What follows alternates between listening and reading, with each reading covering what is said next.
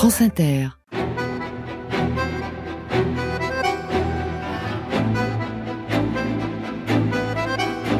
Rendez-vous avec X, Patrick Pénaud. Avec lui, les superlatifs sont de rigueur. Le plus grand, le plus riche, le plus élégant, le plus ignoble. Et aussi le plus mystérieux, nous verrons pourquoi. De qui s'agit-il? D'un homme nommé Mendel ou Michel Skolnikov, un quasi-inconnu qui a été, c'est vrai, le plus grand trafiquant de l'occupation, un titre qui n'est malheureusement pas usurpé. Peu avant la fin de la guerre, Skolnikov possédait les plus grands hôtels de France et de Monaco, et même un quartier entier de Paris. Il y a fort longtemps, j'ai déjà évoqué la destinée assez extraordinaire de ce personnage. Depuis, son dossier s'est encore un peu épaissi, grâce entre autres à l'historien Pierre Abramovici, qui lui a consacré une enquête très fouillée. Aussi, ai-je demandé à M. X d'ouvrir à nouveau ce dossier qui, assez bizarrement, n'est toujours pas vraiment refermé. En effet, pour la justice, 70 ans après la fin de la Seconde Guerre mondiale, la situation judiciaire du célèbre hôtel Martinez de Cannes reste toujours pendante. Et puis surtout, il est permis de se demander si, comme le veut la version officielle, Skolnikov a été réellement assassiné en 1945 dans une localité espagnole, ou si cet homicide n'a pas été maquillé afin de permettre aux trafiquants de fuir et d'échapper aux poursuites judiciaires diligentées contre lui. Mais, dans ce cas, que serait devenue une partie son magot. Enfin, il faut aussi s'interroger sur le véritable rôle de Skolnikov auprès des nazis, autant de questions auxquelles M. X s'efforce de répondre.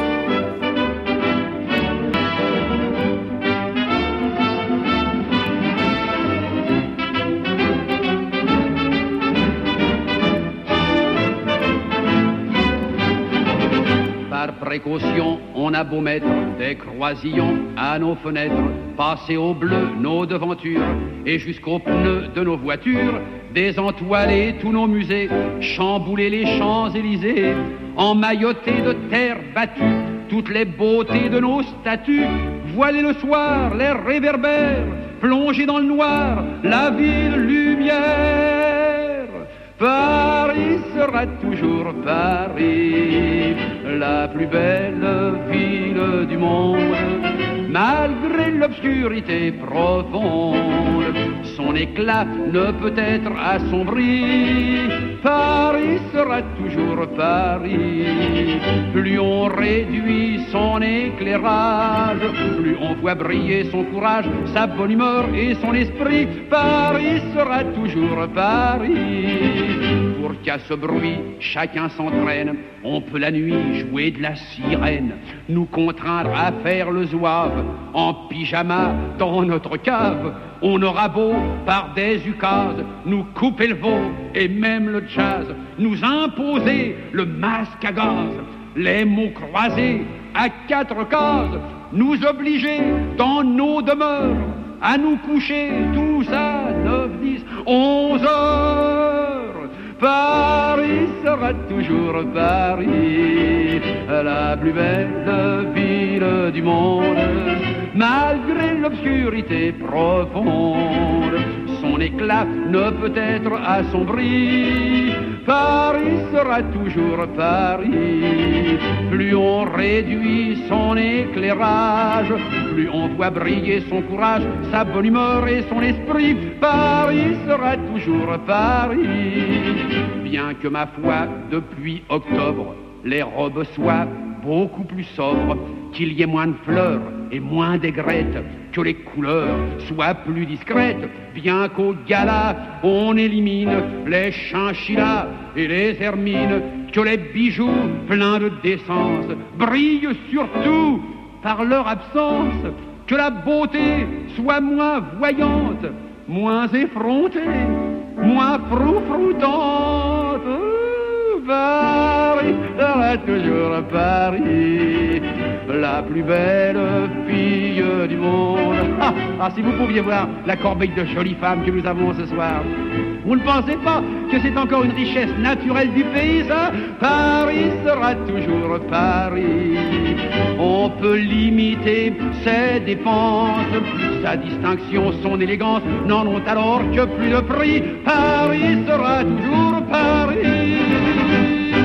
Quand on se penche sur le dossier Skolnikov, on se demande tout de suite comment un juif a pu bâtir une telle fortune dans la France de l'occupation, alors même que le régime de Vichy persécutait les juifs et les livrait aux nazis. Il y a eu aussi le cas d'un autre célèbre trafiquant, hein, Monsieur Joseph. Ah, Johannovici, c'est vrai.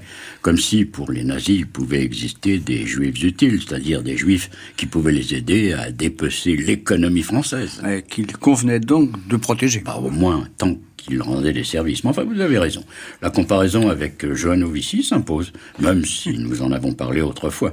Le chiffonnier milliardaire, comme on l'a appelé, ne s'est pas contenté de trafiquer avec l'occupant, mais il a aussi financé un réseau de résistance. Oui, vous avez même prétendu qu'il n'avait peut-être jamais cessé d'être un, agent soviétique clandestin. Ah, c'est en effet une hypothèse qui ne peut être exclue. Mais pour revenir alors à Skolnikov, savait-on qu'il était juif? Ah, c'est une question un peu ambiguë et à laquelle Skolnikov lui-même n'a jamais vraiment répondu. Il a par exemple, plusieurs fois prétendu qu'il était de confession protestante ou orthodoxe. Mais sa première épouse, elle, n'a jamais fait mystère de son judaïsme. Et pour les Français de Vichy, Skolnikov est incontestablement juif. Pour les Allemands, c'est un petit peu plus compliqué. Ah bon Compliqué pourquoi? Bah, Selon les lois raciales allemandes, le trafiquant pourrait être karaïte. Karaïtes, qu'est-ce que c'est? Les Karaïtes font partie d'un groupe ethnique euh, co-religieux présent en Pologne, en Lituanie ou encore en Russie. Ce sont des juifs qui se sont séparés progressivement de la communauté juive traditionnelle, et en particulier en refusant le ciment de la religion. Ils ont même développé collectivement une forme d'antisémitisme. Ah oui, ça c'est pourquoi les Allemands les ont reconnus comme non-juifs. Bien entendu. Quant au statut de Skolnikov, il est officiellement apatride. Bon, et son parcours? Oh, il est très chaotique et certains épisodes de sa vie demeurent flous. Alors, que sait-on? Eh bien, Mandel Skolnikov est né en 1895 dans une bourgade de biélorusse, à une centaine de kilomètres de la frontière lituanienne. Ouais, c'est alors la, Russie impériale. Hein. Et sa famille?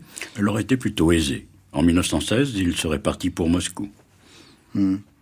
C'est alors la Première Guerre mondiale. Et justement, Skolnikov devient l'un des fournisseurs d'uniformes de l'armée tsariste. Puis la révolution arrivant, il tourne kazakh et se met au service de la jeune armée rouge. Hmm, en lui vendant aussi des uniformes? Ensuite, peut-être à cause de quelques malhonnêtetés, il quitte l'URSS. On le retrouve en 1923 à Riga, où il exploite une banque en association avec son père et son épouse Raïssa.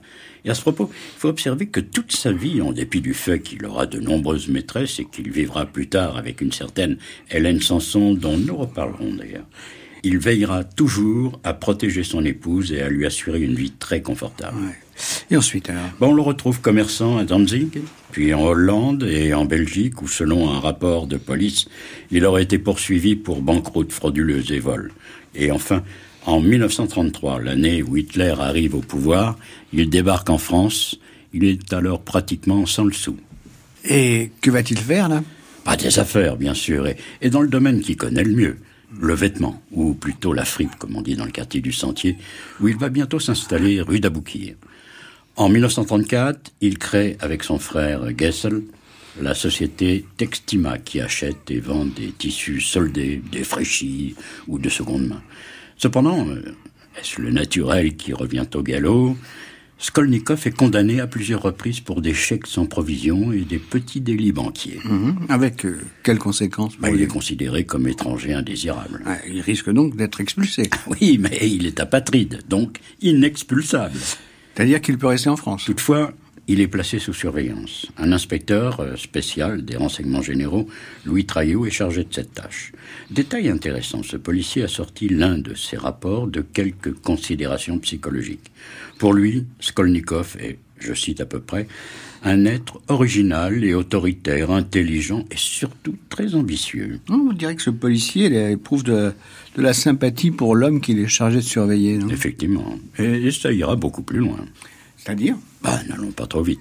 Toujours selon Traillot, Skolnikov n'est qu'un petit commerçant habitant un modeste deux pièces à peine meublé. Son affaire n'est pas très importante et sa situation financière en 1939 n'est guère brillante. On se demande même pourquoi on se donne le mal de le surveiller. Hein. Et pourtant, c'est le même homme qui achètera une très belle villa à Château le 10 mai 1940. Et Château, une banlieue plutôt chic hein, de, de la région parisienne. Il a donc soudain trouvé de l'argent. Et ses affaires auraient prospéré d'un seul coup pendant la drôle de guerre. Bizarre, non? Je vous sens soupçonneux. Hein bon, on le saurait à moins. Et vous avez une explication? Oh, Il n'y a que deux solutions possibles. Ou bien Skolnikov a réussi rapidement une très belle affaire, mais laquelle et avec qui? Ou alors euh, cet inspecteur des renseignements généraux a volontairement minoré la situation financière de l'homme qu'il surveillait. Mmh. Ah, quelle thèse choisissez-vous? Ah ben, Je vais vous faire une réponse de Normand. Les deux solutions sont vraisemblables. Expliquez-vous. Skolnikov a peut-être déjà été contacté par les gens avec lesquels, un peu plus tard, il va bâtir sa fortune. Ouais, vous voulez parler des Allemands. Évidemment. Il y avait déjà des agents nazis présents en France avant même la défaite. on a appelé la cinquième colonne. enfin, peu importe son nom. Mais Skolnikov, juif vulnérable, pouvait être une cible, en particulier à cause de son passé douteux. Cependant, il est aussi certain que ce policier, Traillot, n'était pas non plus un fonctionnaire très scrupuleux. Un ripou En tout cas, on va très vite le voir quitter la police pour devenir administrateur de la société Textima. Donc l'entreprise de Skolnikov. Ah, il a été acheté. Et avouez que pour un juif apatride, ce trio est une recrue de choix. Car même s'il avait démissionné de la police, il avait certainement gardé des contacts avec ses anciens collègues. Il pouvait donc euh, protéger Skolnikov. Et surtout le prévenir si quelques menaces pesaient sur lui. En tout cas, Treyo, qui va racheter les parts de Gessel, le frère de Michel Skolnikov, se verra attribuer un très confortable salaire. Mais bien sûr, dès que les troupes hitlériennes entreront en France, Skolnikov va se trouver des protecteurs autrement puissants. Et ça, ça vous fait penser qu'il avait noué des contacts avant même la défaite française? Oui, car pour Skolnikov, tout va aller très vite. Mais avant de voir ça dans le détail, je dois d'abord vous expliquer le système qui va permettre aux Allemands de mettre la main sur les richesses économiques de notre pays. Et ça commence dès l'armistice de 1940. Hitler a décidé de puiser méthodiquement dans les caisses françaises afin de couvrir les dépenses de son propre effort de guerre. Et ça se traduit par une véritable saignée. Mmh. Et plus précisément bah, Vous le savez, les Allemands ont exigé un versement quotidien de 400 millions de francs de l'époque, soit à peu près 158 millions d'euros d'aujourd'hui. Cette somme est censée couvrir les frais des troupes d'occupation en France, mais en fait, elle est bien supérieure à ce que coûte réellement cet entretien. Et après l'occupation totale du pays en 1942, cette dîme sera encore augmentée. Les autorités nazies vont donc disposer de fonds considérables. Pour quel usage alors? Bah, Ces fonds permettront d'acheter sur le marché noir français tous les biens de consommation nécessaires aux Allemands. Des cuirs, des vêtements, des machines, des métaux et bien sûr des denrées alimentaires. C'est par wagons entiers que ces articles prennent la direction de l'Allemagne dès 1940. Et cela grâce à la création de bureaux d'achat qui vont être le pivot de ce système. En effet, ces organismes paient rubis sur l'ongle et cher, avec un argent qui ne leur a rien coûté puisqu'il provient directement des coffres de la Banque de France. Mmh, des valises de billets? Ah non, beaucoup mieux. Les achats se font grâce à des bons aux porteurs émis par la Banque de France, et sous le contrôle d'un certain Karl Anton Schaeffer, commissaire allemand plénipotentiaire aux affaires économiques. Et comment un Skolnikov peut-il profiter de ce mécanisme? Skolnikov intervient en tant qu'intermédiaire. Il peut donc pratiquer des marges indues sans aucun risque, sans aucun contrôle fiscal, et surtout sans encourir les foudres des services économiques de Vichy, puisqu'il est protégé par l'occupant. C'est ainsi que lui et quelques autres aigrefins vont faire fortune en un temps record.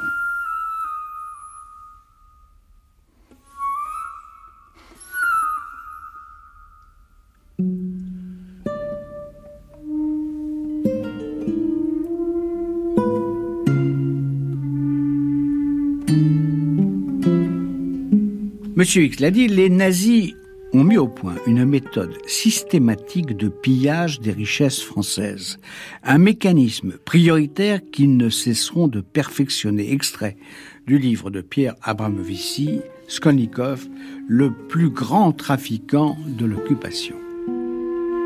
En juin 1942, Goering nomme un plénipotentiaire pour les affaires de marché noir. L'envoyé de Goering rédige un document sur son développement en particulier depuis le 1er juillet 1942, et expose l'avantage d'une centralisation des achats du marché noir. Il faut déclarer que si l'on considère la situation du ravitaillement du Reich, on ne peut s'abstenir d'écumer le marché noir maintenant comme précédemment, et aussi longtemps qu'il existera des stocks dissimulés de marchandises importantes pour la conduite de la guerre. Vis-à-vis de cet intérêt supérieur, toutes les autres considérations doivent rester à l'arrière-plan. Au total, après la guerre pour la seule région parisienne, le ministère des Finances répertorie 45 bureaux d'achat clandestins ou camouflés en société, 18 firmes commerciales et 30 organismes officiels d'achat allemands, militaires ou civils, dont trois dépôts.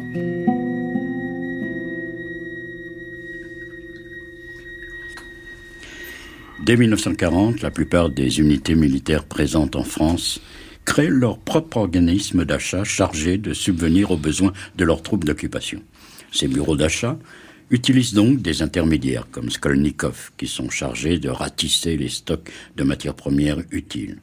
C'est en particulier le cas de la Kriegsmarine qui est pionnière. Son bureau d'achat se spécialise dans l'achat de produits textiles. Le domaine de Skolnikov. En effet. Et c'est donc avec la Kriegsmarine qu'il va traiter en priorité, car il s'est à coquiner avec un capitaine, Klaus, qui va rapidement lui donner l'occasion de faire de très fructueuses affaires.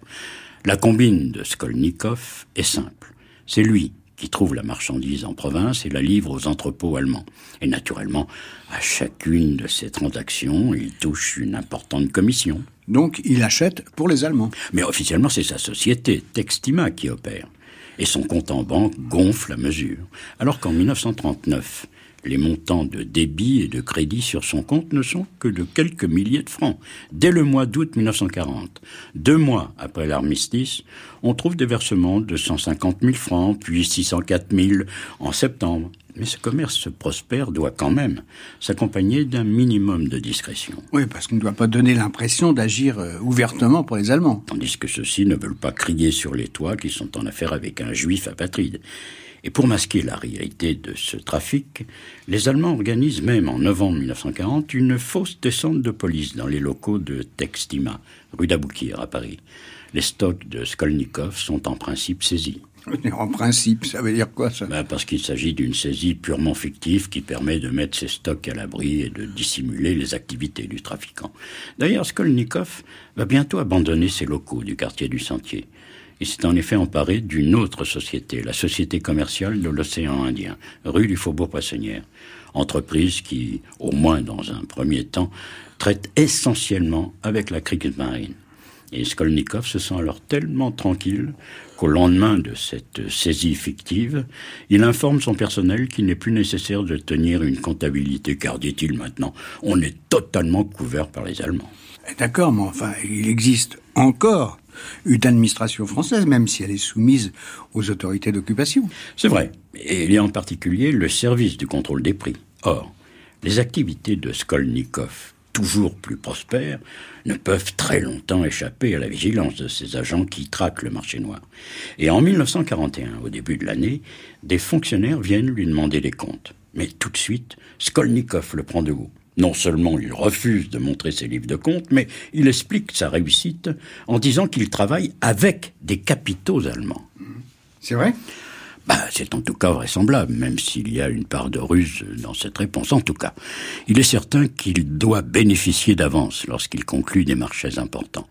Car ce capitaine de la crise marine, Klaus, n'a rien à lui refuser. Cet acheteur allemand est même devenu un ami qui va d'ailleurs lui présenter au printemps 41 celle qui va devenir son associée, mais aussi son épouse, Elfrida. Une Allemande Oui. Hmm. Et qui a été euh, précédemment mariée à un riche industriel juif allemand, Eugène Sanson. Le couple a fui l'Allemagne nazie pour s'installer en France, mais lorsque la guerre éclate, le couple est interné. Oui, en tant que sujet allemand. Oui, et lui n'en sortira pas vivant parce qu'il finira par être fusillé par les Allemands. Mais Elfrida, euh, qui préfère se faire appeler Hélène, réussit à être libérée, sans doute après avoir accepté de collaborer avec ses compatriotes. Si j'en juge en tout cas par les bonnes relations qu'elle a établies avec le capitaine Klaus. Mmh. Klaus, alors, il la met donc en, contact avec euh, Skolnikov. Et hein. c'est une rencontre décisive pour le trafiquant. Et pour plusieurs raisons. D'abord, Hélène Sanson va très vite devenir sa maîtresse, puis un peu plus tard son épouse. Mais surtout, elle va donner un nouvel essor aux affaires de Skolnikov. Mmh. qui étaient pourtant déjà assez prospères. Hein oui, mais qui vont dès lors connaître un développement démesuré. Associés dans la vie, ils le sont aussi quand il s'agit de s'enrichir. Et grâce à Hélène, les deux complices vont encore viser plus haut. C'est-à-dire La crise marine ne leur suffit plus. Ils veulent devenir tout simplement les fournisseurs officiels de la SS en France. Et aussi incroyable que ça puisse paraître, ils vont y arriver. En dépit de la judéité de Skolnikov. Parfaitement. Or, il faut le rappeler, c'est la SS et son organisation économique qui gèrent l'activité des camps de concentration, où non seulement on extermine les corps de Skolnikov, mais où l'on fait des bénéfices avec leurs dépouilles, cheveux, dents en or, lunettes, eh bien, c'est pourtant en trafiquant avec ces monstres que Skolnikov va devenir richissime. Et comment là y parvient-il? Bah, Je vous l'ai dit. C'est Hélène Sanson qui a dû être à la manœuvre. Elle a établi des rapports avec le patron de la mission économique de l'ASS en France, Friedrich Engelke, un proche de Himmler lui-même dont il a d'ailleurs été le secrétaire. Avec Skolnikov, le courant passe. Très vite, les deux hommes deviennent amis, leurs femmes respectives s'apprécient aussi. On dîne à quatre dans les meilleurs restaurants, on, on festoie dans les cabarets, on part en vacances ensemble à la montagne. Bref, on se tape sur le ventre et on n'oublie pas les affaires. D'énormes affaires. Toujours dans le textile? Dans le textile, d'abord parce que c'est le domaine de prédilection de Skolnikov, celui qu'il connaît le mieux. Mais on est loin du petit négociant du sentier. Skolnikov achète la production entière de plusieurs ateliers ou usines, des milliers de mètres de lainage peigné, des couvertures par wagons entiers, de la bonnetterie, de la toile à bâche, et tout ça pour la troupe SS. Mais Skolnikov, secondé efficacement par Hélène, étant aussi ses activités.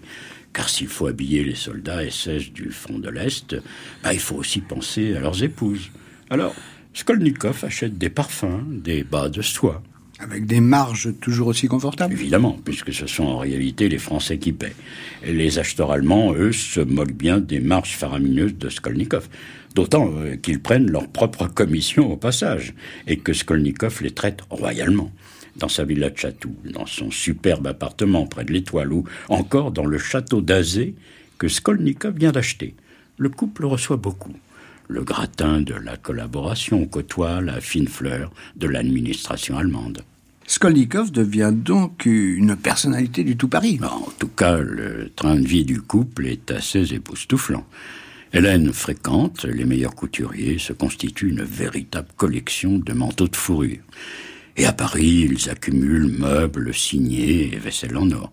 Même si dans leur villa de Château, ils vivent plus modestement. En cas, euh, une vraie fringale d'achat. Certes, hein. mais, et ça donne l'impression que les Skolnikov pensent à l'avenir, ils accumulent de l'or et des bijoux. Mais pourquoi ben Parce que l'or et surtout les bijoux, ça peut se transporter facilement et se dissimuler tout aussi facilement. Ah, ils imaginent déjà de, de devoir fuir un jour. À partir de la fin 1942, le sort des armes semble avoir tourné.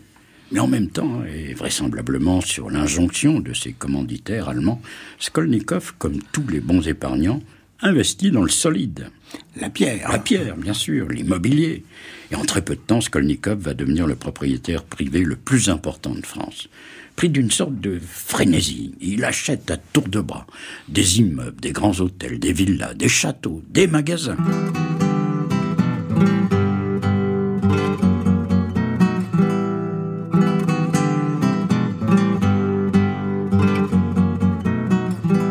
Patrick Pénaud, rendez-vous avec X. Jacques Delarue, ancien commissaire de police, est le premier à s'être intéressé à ces trafics et crimes sous l'occupation, ainsi qu'il a intitulé l'un de ses ouvrages. Il écrit en particulier que la diversité des marchandises proposées aux Allemands par les trafiquants était extraordinaire. Les bureaux Achetez tout, je cite de la rue, on a retrouvé sur les livres de la firme Schenker, qui transportait les marchandises livrées par le bureau auto, la trace des objets les plus inattendus. Textiles, cuir, métaux, mais aussi outillage, caoutchouc, appareils sanitaires, verreries, parfumerie, babloterie, mobilier, appareils électriques et jusqu'à des balais, des pots de singe et même des pierres tombales. Bref, tout ce qui avait une valeur prenait le chemin de l'Allemagne.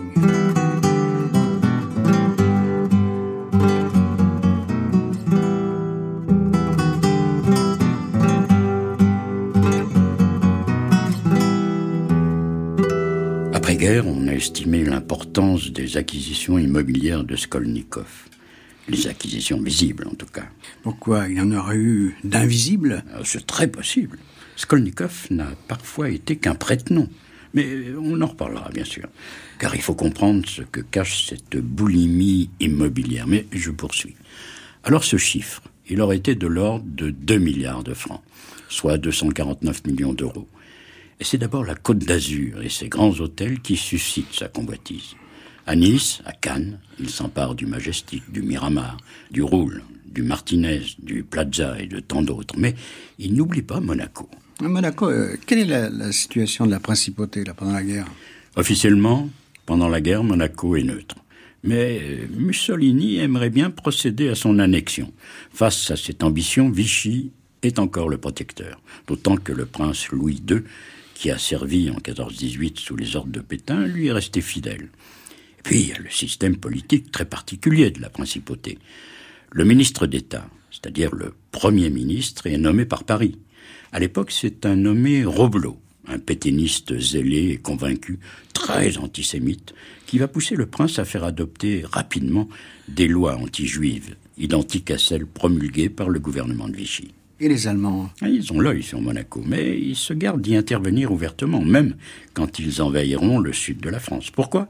Ben Parce que le Troisième Reich préfère une principauté neutre et paisible, où il fait bon mener ses affaires en toute tranquillité. Mmh. Alors Monaco demeure donc un, un, refuge financier pour les capitalistes européens. C'est ça. Mmh. Et pour un Skolnikov, c'est tout bénéfice.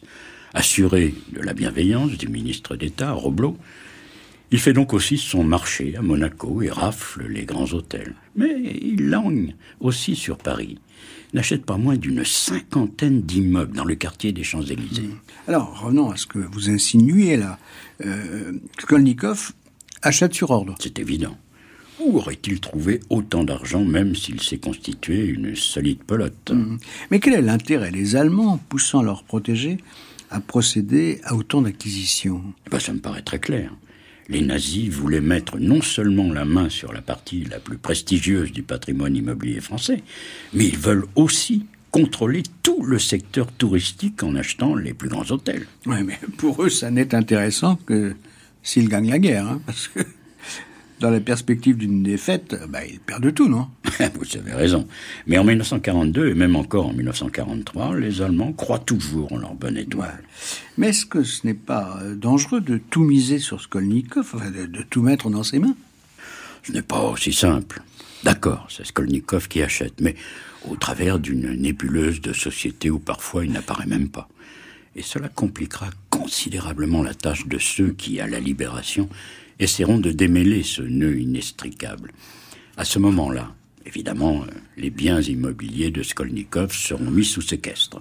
Mais il est possible que certains aient échappé à la vigilance des autorités. Et qui seraient restés dans les mains des nazis? Comme tant d'autres placements effectués dans le monde entier par les hommes d'Hitler, avant l'effondrement du Troisième Reich.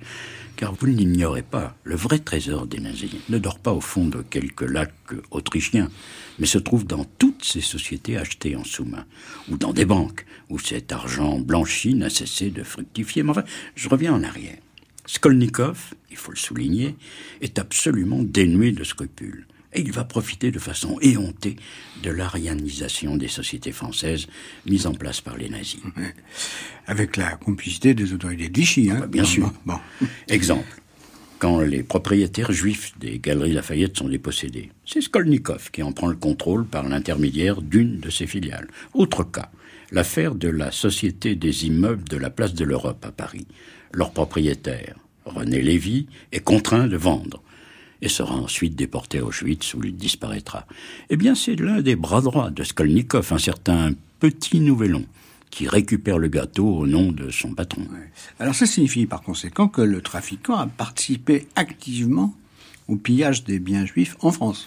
Alors, la suite. Il était presque fatal que l'exceptionnelle réussite de Skolnikov attire des convoitises. Et paradoxalement, la menace est venue du camp allemand lui-même.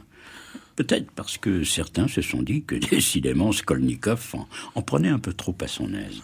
Des policiers de la Gestapo se sont donc rappelés opportunément que Skolnikov était juif. Ah, il voulait en croquer aussi? Naturellement. Mais ils ignoraient que Skolnikov était protégé, très protégé, et qu'il travaillait en réalité pour les services nazis. Fin août 1943, Michel Skolnikov et sa femme Hélène Sanson sont appréhendés à Paris par des agents du SD, le service de sécurité de la SS. Ils sont emprisonnés à Fresnes. Mais sous quel motif On leur reproche de trafiquer des devises et bien sûr d'être juifs. Toutefois, Hélène demande à voir Engelke. Et aussitôt, le chef des services de la SS à Paris les fait libérer. Mais se produit une deuxième alerte en janvier 1944.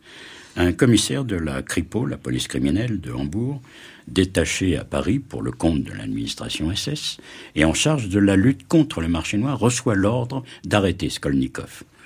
Le trafiquant est à nouveau incarcéré à Fresnes.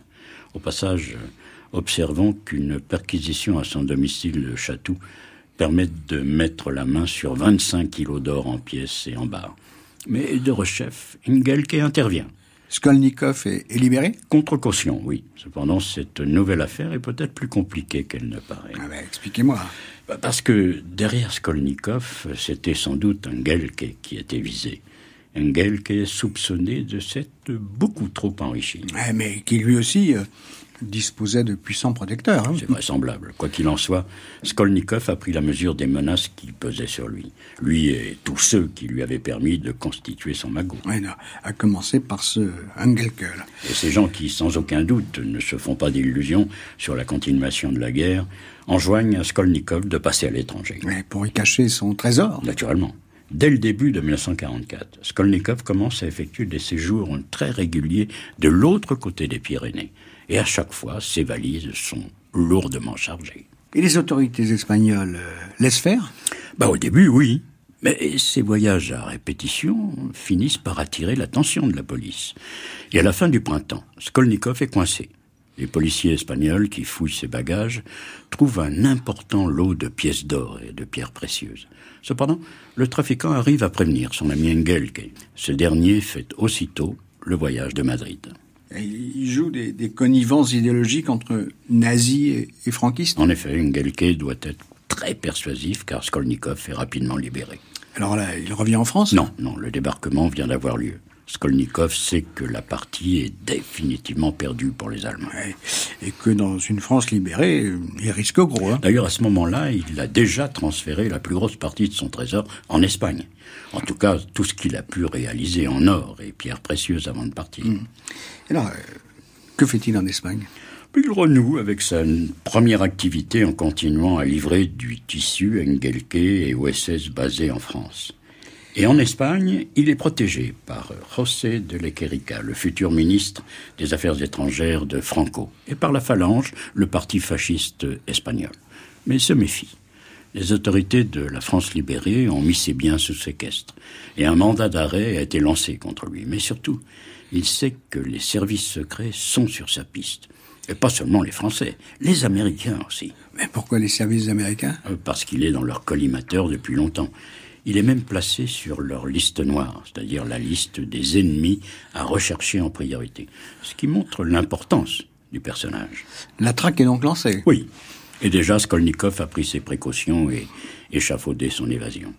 Dès octobre, il s'est débrouillé pour devenir vice-consul d'Argentine. Oui, donc il entend fuir en, en Amérique latine. Et il s'avère qu'il est en possession de trois passeports cubain, argentin et portoricain. Mais au début juin 1945, Skolnikov et Hélène Sanson, qui l'a rejoint en Espagne, sont de nouveau arrêtés pour importation illégale dans une affaire de bijoux. Encore une fois, suite à l'intervention de deux agents allemands, ils sont relâchés. Mmh.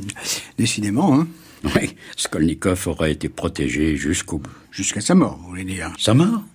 Bah, si, s'il est réellement mort en juin 1945, selon la version officielle. Et comment témoigne une tombe d'un village situé au bord de la route Madrid-Burgos. Mmh. Ben, que s'est-il passé? Alors, selon la version généralement admise, un commando d'agents des services français lui aurait tendu un traquenard. en l'appâtant avec une fausse négociation de pierres précieuses. Skolnikov aurait été assommé, drogué et caché dans une voiture, direction Paris. Mais préalablement, il a sans doute été interrogé. Ah oui, pour essayer de savoir où il avait dissimulé son trésor. C'est tout à fait possible. Sur la route, il se serait réveillé, débattu, ses ravisseurs l'auraient alors battu et il aurait succombé. Il aurait alors été décidé de cacher le corps près d'un pont et de brûler le cadavre en l'arrosant d'essence. C'est là que des villageois ont trouvé le cadavre carbonisé d'un homme. Mmh. Mais ce n'était peut-être pas le corps de Skolnikov. Ah, le doute subsiste en effet. Il aurait pu maquiller sa propre mort avant de fuir en Amérique du Sud. Quoi, en se servant du, du cadavre d'un autre homme? Bah, Au moins deux indices accréditent ce doute. D'abord, c'est un personnage qui se présente comme étant le frère de Skolnikov, Gessel, qui aurait reconnu tardivement le corps grâce à une chaussure à moitié calcinée, et alors que le visage n'était pourtant pas brûlé. Deuxième élément troublant, un compte bancaire ouvert à Buenos Aires au nom de Michel Skolnikov serait resté actif jusqu'en 1958.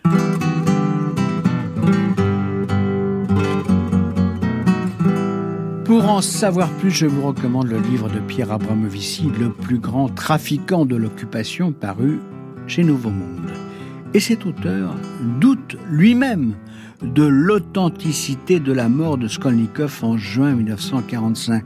Lors de ses rencontres avec la nièce de Skolnikov, il a vu une photo de son frère Gessel datant de 1982. Et il a été frappé par sa ressemblance avec son aîné et si peu avec ses propres photos quand il était jeune. D'où cette question. Skolnikov se serait-il dissimulé sous l'identité de son frère? À samedi prochain, je vous rappelle l'apparition très très récente du dernier opus de Monsieur X et de moi-même, Les grandes mystifications de l'histoire, un livre bien sûr coédité par France Inter.